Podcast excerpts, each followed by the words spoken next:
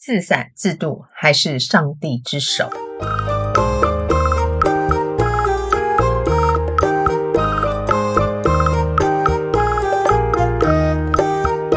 ？Hello，各位听众，大家好，欢迎再度收听 Casey 的金融危机小教室。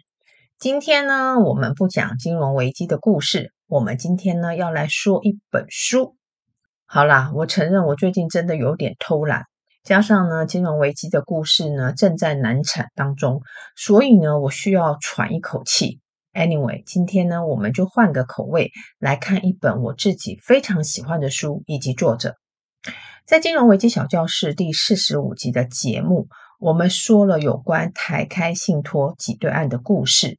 当时呢，我有提到一个人，他的名字叫做陈冲，没错。今天这本书的作者就是陈冲，他也是我个人非常尊敬的专业银行家。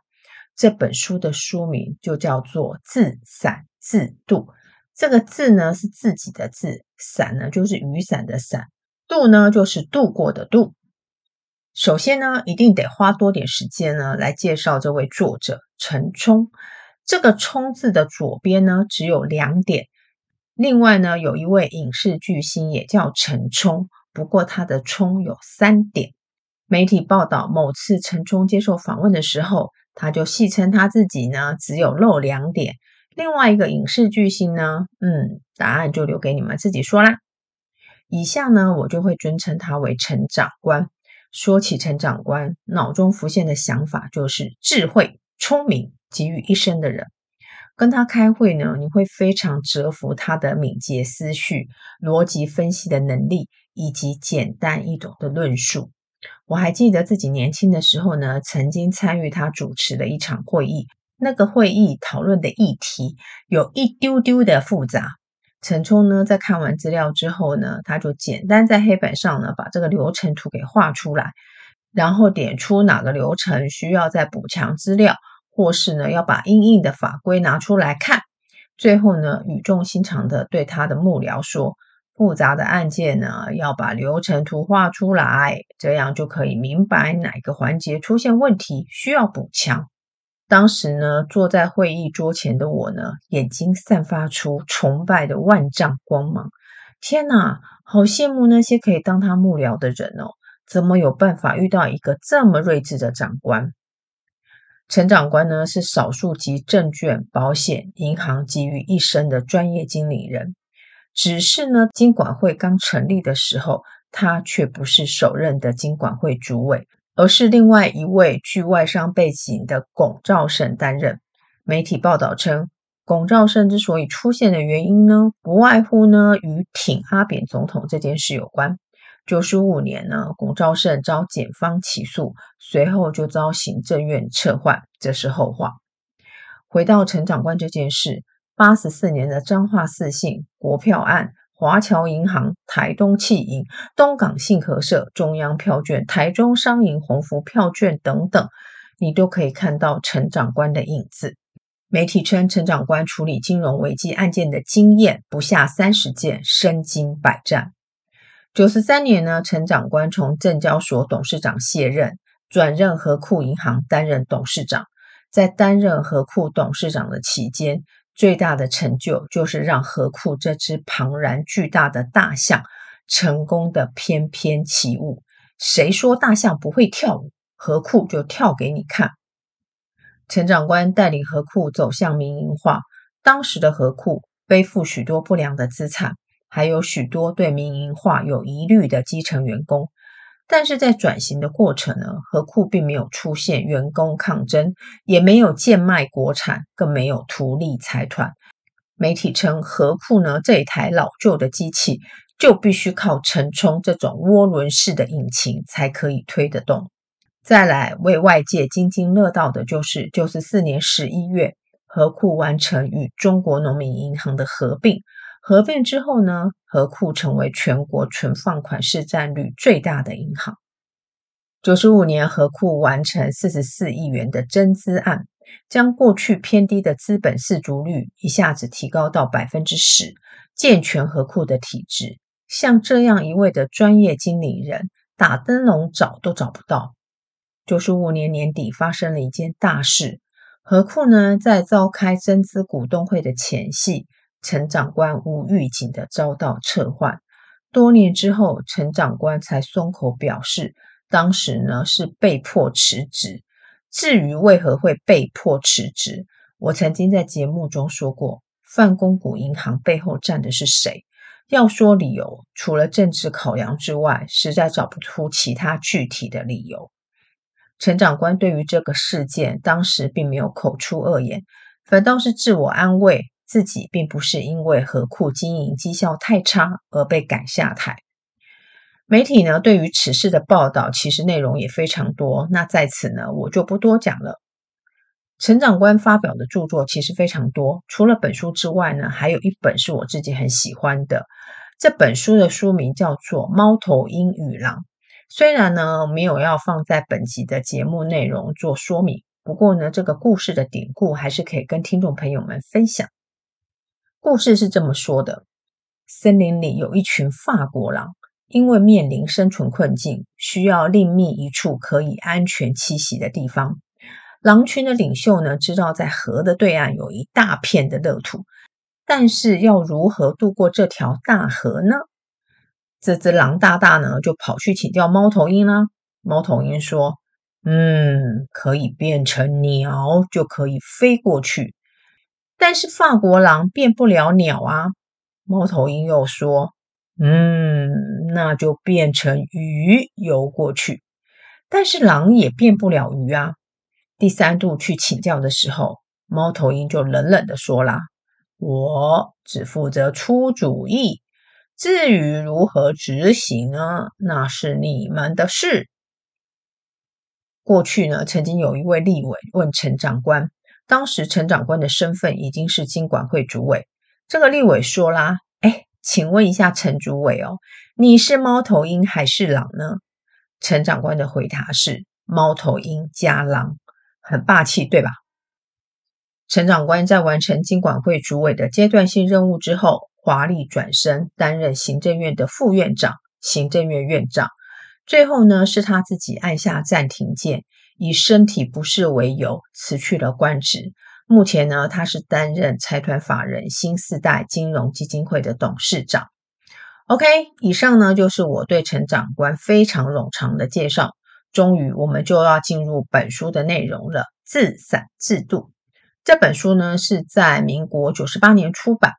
本书呢既分为四大篇，第一篇叫做《金融风云气象台》，第二篇《金融市场温度计》。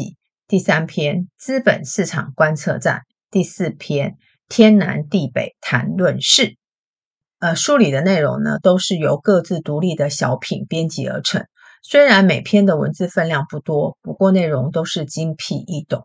如果听完节目之后，想要更进一步了解陈长官的文采，可以去图书馆借，或是上网购书都行。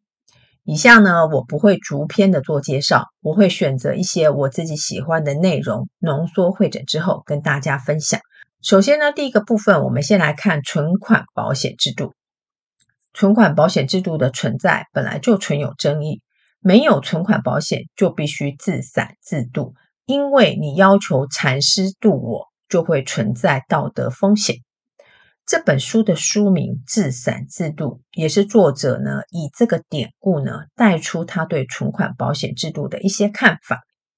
有一位信徒呢在屋檐下躲雨，看到一位禅师撑着伞走过去，他就要求禅师渡他一程。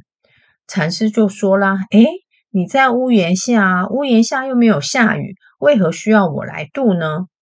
这时候信徒呢就走入雨中，他告诉禅师说。哎，我现在已经在雨中了，我被淋湿了，所以禅师，你赶快拿伞来渡我。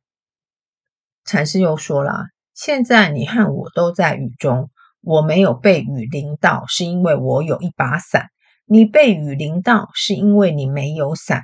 所以你不是要求我来渡你，而是应该要求伞去渡你。你要被渡，就要自己去找伞。这个典故原来的意思是说，参禅学道要靠的是自己，自己有伞就可以不被雨淋的概念是一样的。转换场景来说明存款保险这个限额保障制度。存款人自己重视金融机构的信誉，慎选金融机构，这样才能保证自身财产的安全，而不是呢自己什么事都不做，就一味要求政府对所有的存款都要进行保障。二零零七年九月十四号，英国的北岩银行向英格兰银行申请紧急融通，这个挤兑案呢，也造成英国的股市下跌，汇率巨贬。最后，英格兰银行还是出手纾困，财政部呢也对存户进行全额保障。无独有偶，二零二三年，美国对 SVB 等部分的中小型银行的危机案也是采取全额保障的措施。二零零八年金融海啸，美国政府呢却放任雷曼兄弟倒闭，但对 AIG 却提供救援。事后舆论呢也确实质疑美国政府放任雷曼兄弟倒闭就是一个错误的决策。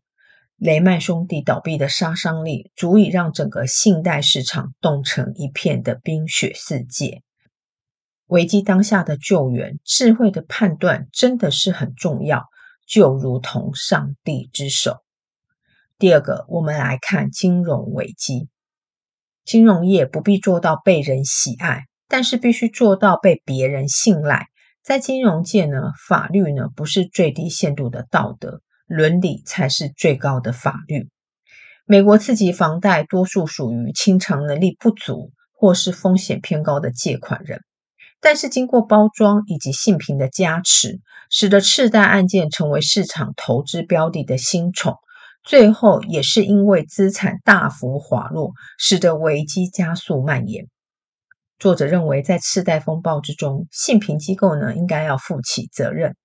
经济学人呢对于信评机构有个极为传神的譬喻，他说呢，病人呢被迫接受医生的诊断，医生的诊疗费呢由药厂支付，医生呢又开出药厂有毒的药品，这时候医生却主张在法律上不必负责任，这听起来就是非常的怪。金融不安可能动摇国本。在八零年代，阿根廷耗费相当 GDP 的五十五 percent 来稳定金融。同一个年代，美国用 GDP 百分之三的资金来解决储贷危机。在我国法律架构之下，唯独金融机构是可以动用公部门的资金，那就是所谓的金融重建基金。作者提出一个问题：如果美国的贝尔斯登发生在台湾，我国的央行会开窗口拯救吗？英国央行在二零零八年四月推出了五百亿英镑特别流动性规划 （Special Liquidity Scheme），协助美国的银行界因为信用紧缩产生的流动性危机。主要的概念是，银行可以用房贷证券化的商品向英格兰银行取得流动性。当时，英格兰银行的总裁叫做 Marian King，他在一场演说中表达了“上帝之手”。来说明央行措施的弹性与权衡。九十六年，我国发生了阳性银行存户异常提领事件，当时的主管机关呢，就指示中华邮政储金呢转存到该行。但是这个事件呢，事后却引发舆论的挞伐。对于银行流动性的危机，作者认为，央行的上帝之手，再加上金融监理的蓝图，应该是可以找出答案的。金融重建基金退场，对于如何处理金融危机所需要的银两，作者认为，存款保险条例第二十八条第二项但书的规定，可以巧妙地处理后续的问题，不仅保障存款权益，对于同业拆借的债权也是一出好棋。补充一下，存款保险条例第二十八条第二项但书的规定，主要就是在规范，如果要保机构有危及系统性风险之余时，经符合一定的条件之下，所谓的措施呢，可以不受最小成本法的限制。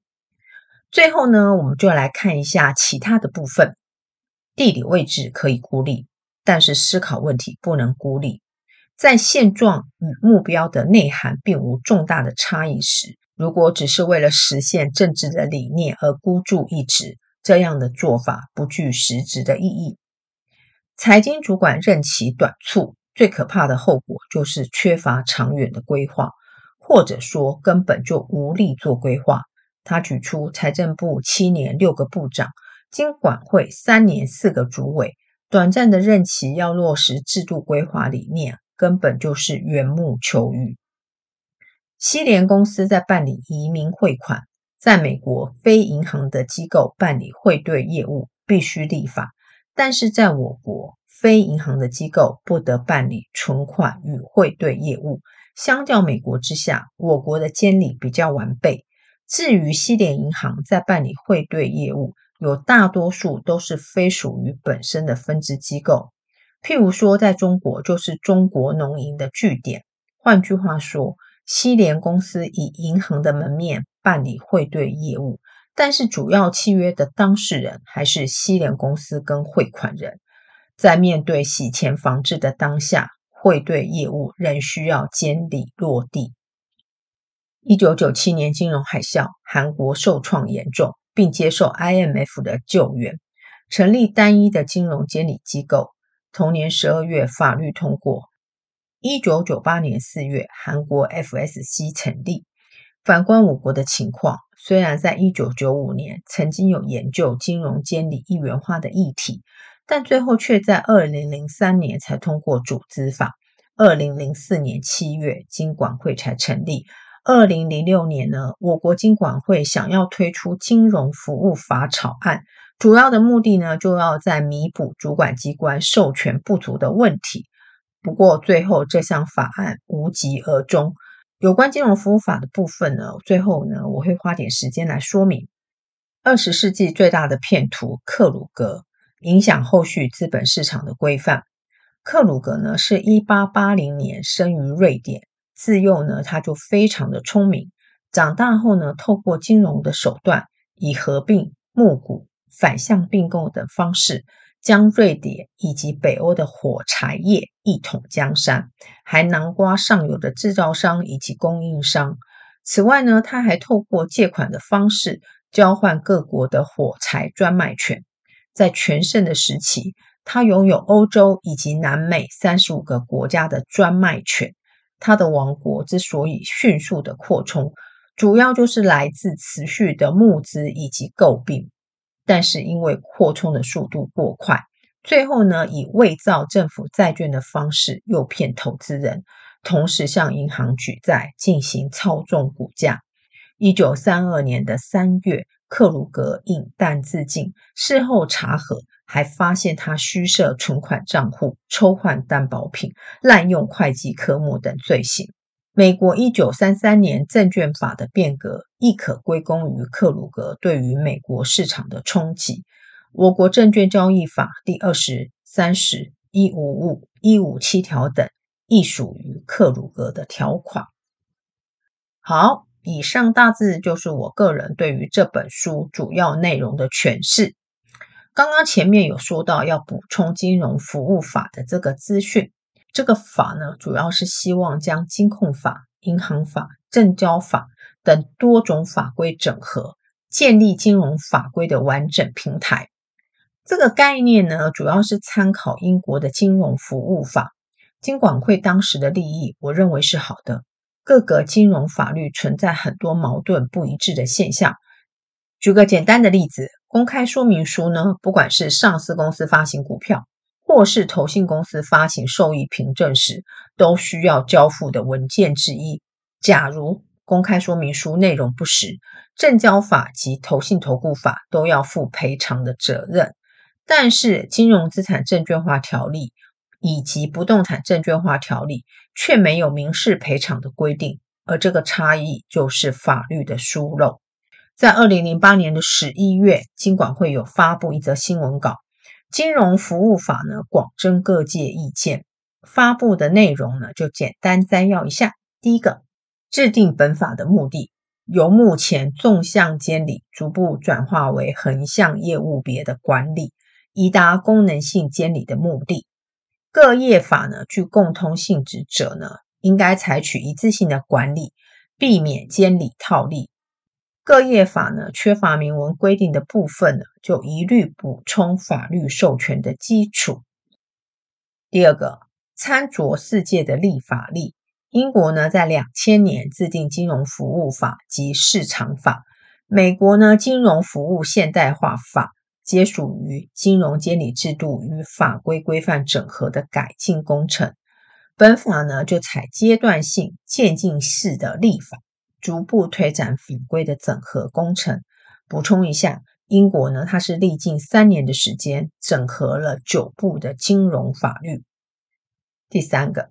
草案条文呢，总共有五十四条，总计有五章。其中第一条称，为健全金融服务之经营，促进金融创新及公平竞争，保障客户权益，特制定本法。至于其他条文的内容呢，在此就不多说了。有兴趣的都可以上网去查。前面说过，这个草案最后还是胎死腹中，金管会最后的决定是不需要。其实呢，也不难理解，我国的金融法律呢有十多种，谈整合谈何容易？工程浩大不说，复杂度大概也是让人眼冒金星。再来就是以我国立法的速度，这种不痛不痒的法律，可能在立法院躺个十年半载也不是不可能的事。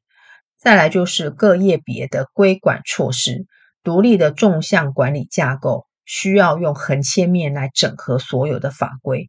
即使工程浩大，我认为逐步采行还是有必要的。这件事呢，不应该只是金管会的责任，有很大一部分呢，必须来自整个政府对于这件事的态度而定。所谓事在人为，就像我国在二零二二年要成立数位部，说设就设，效率之快，其实根本就没有难度。再来呢，我想就存款保险制度说说我的观察。限额保障制度绝对是避免道德风险加剧的一项有效工具。存款人对于自身的财产安全必须肩负一部分的责任。当然，你存户是可以主张说：“哎，金融机构是属于国家特许的行业，政府都没有好好做到监理管理的工作，最后还需要存户去承担这些风险，根本就不合理。”等等的论述。这样的想法确实也是事出有因。